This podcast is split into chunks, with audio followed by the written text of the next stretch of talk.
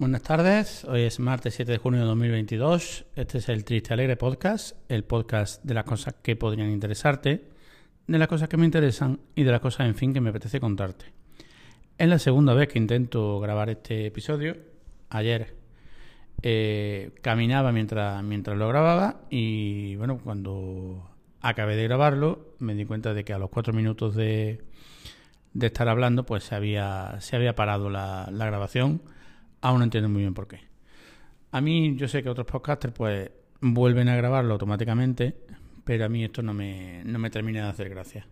Con lo cual, bueno, pues decidí que no, que no iba a grabarlo otra vez y eh, esperaría al día de hoy. Eh, ahora mismo pues estoy en el instituto.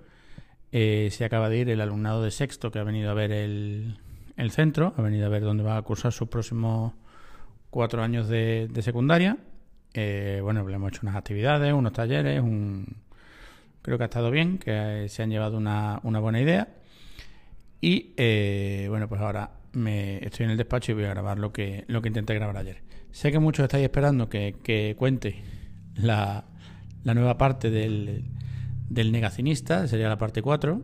Este, bueno, pues este señor que, que está siendo la subtrama más, más exitosa de este podcast pero y bueno que, últimamente está alcanzando cuotas de cuotas de surrealismo ya mm, de verdad de, película de, de, David Lynch.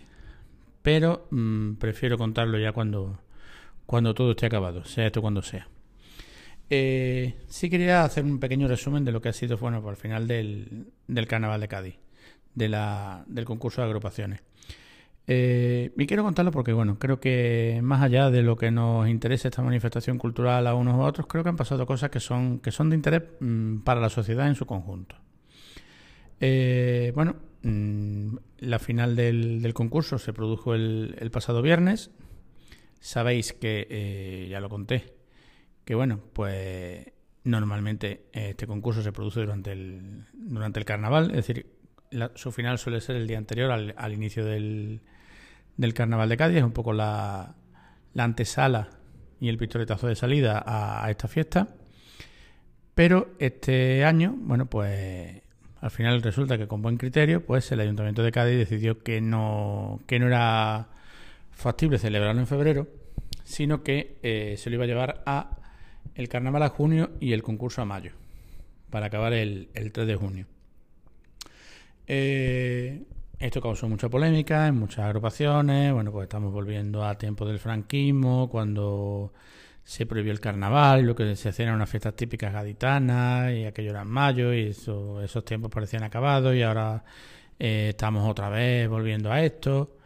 En fin, al final resulta que, que fue una buena decisión, porque si hubiera sido en febrero, el, el concurso no se hubiera podido celebrar y eh, en mayo, bueno, pues ha sido un concurso mucho más corto, con menos agrupaciones, pero mm, igualmente interesante. Eh, han pasado cosas muy, muy curiosas y que no suelen pasar eh, en, otro, en otros años. Para empezar, el concurso ha sido mucho más corto, mucho más intenso.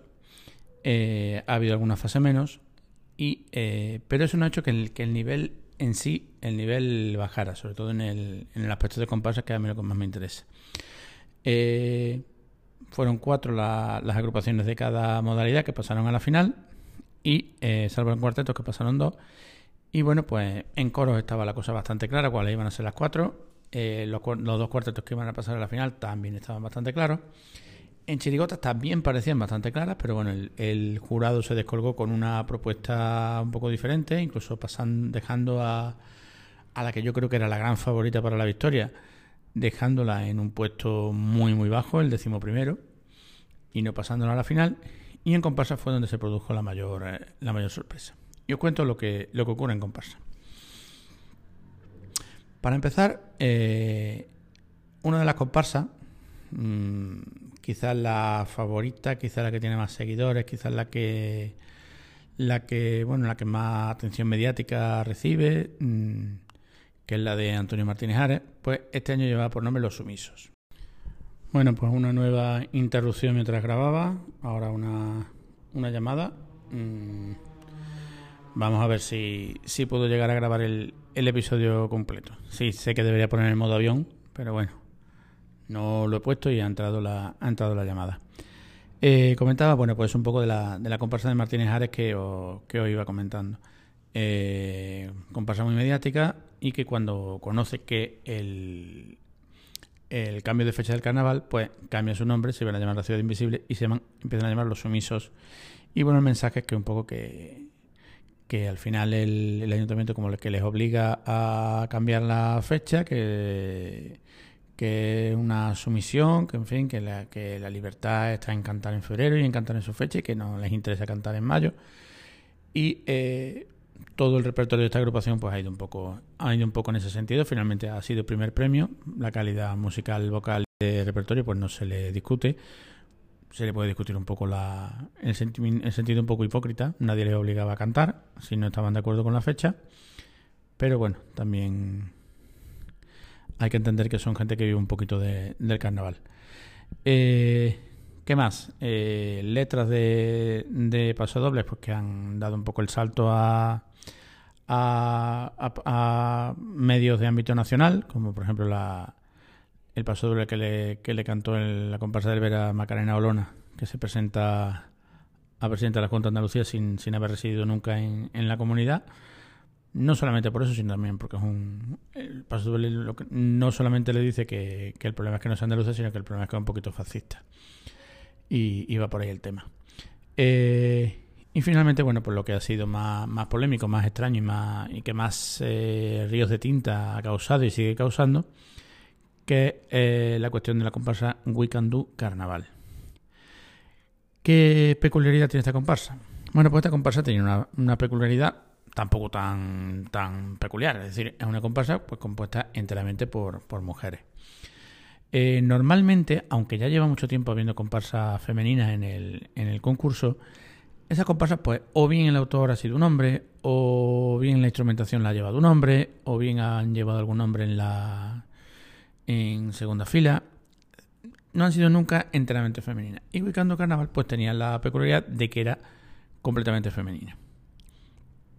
Además de esto, el repertorio era un repertorio feminista eso sí es la primera vez que se ve en el teatro.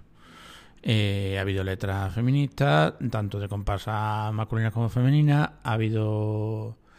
Mm, es decir, la mujer siempre, ha, siempre se ha tratado el tema, pero un repertorio completamente feminista nunca.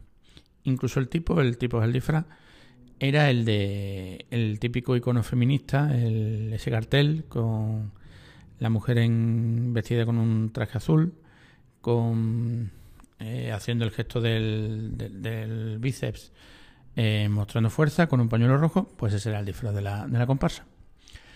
En fin, la comparsa canta la primera vez, el feminista, salvo alguna algún tonto, pues la comparsa gusta mucho y pasa a la siguiente fase, que es la de semifinales.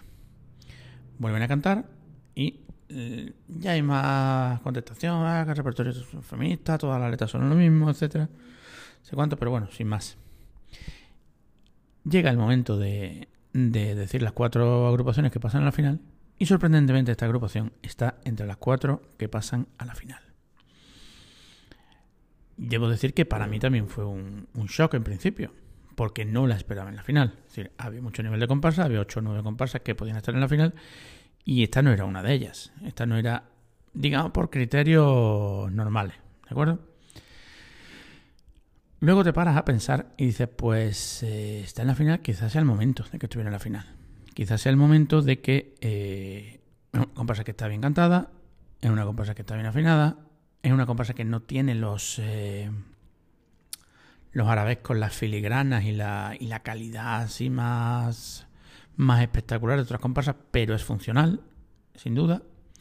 El repertorio gustará más o gustará menos, estará más de acuerdo o estará menos de acuerdo, pero todo está bien escrito, todo está bien dicho y todo está perfectamente cantado y contado. ¿Por qué no era el momento de que esta gente, de que estas mujeres llegaran a la final? Y mi primera impresión es, mm, quizá no era el momento por el peculiar eh, estado político que tiene el Ayuntamiento de Cádiz. Saben, gobernado no por Podemos, porque no es Podemos quien gobierna, sino que es Adelante Andalucía, es decir, los anticapitalistas, Sabemos que es un gobierno muy marcado políticamente. Mm, por eso que los fascistas llaman ideología de género, etcétera. Y, iba a ser quizás contraproducente para incluso la propia agrupación que la pasaran a la final sin estar la cosa muy clara. Pero bueno, mm, como digo, yo creo que yo y mucha gente mm, vamos recapacitando y vemos que quizás sí, que quizás era el momento de, eh, de que esta agrupación pasara a la final. No podéis imaginar la contestación popular que en principio tuvo la, comparsa. Eh, terrorífico. Mm, incluso por ahí he leído algún... Desde que esto lo había hecho el alcalde, que esto era obligación del alcalde, que el alcalde había exigido que esta gente pasara. En fin, burradas, burradas auténticas. Eh, incluso, bueno, Mm, se llegó a temer que hubiera un boicot popular al, a, la, a la agrupación cuando cantara en la final. Mm, cosas un poco extrañas. Y bueno, pues finalmente no ocurre nada. Mm, se sabía que no iba a ocurrir nada. Y la agrupación canta en, en esta final. Es cuarto premio. Bien, no era mejor que las otras tres comparsas que cantaban y, ya está. Y creo que es un momento muy importante para el Carnaval de Cádiz. Que además, en todas las demás modalidades, por primera vez, había mujeres. Es decir, había una mujer en un cuarteto, había una mujer en una chirigota y había varias mujeres. Yo creo que en todos los coros que cantaron, salvo en uno. Con lo cual, bueno, pues como os digo, mm, creo que es importante incluso socialmente, aunque no nos interese este tema, creo que ha sido importante esta, esta cuestión. Y bueno, pues nada más. Mm, intentaré grabar la próxima vez y a ver si os puedo contar el, cómo queda el tema del, del negacionista. Un saludo.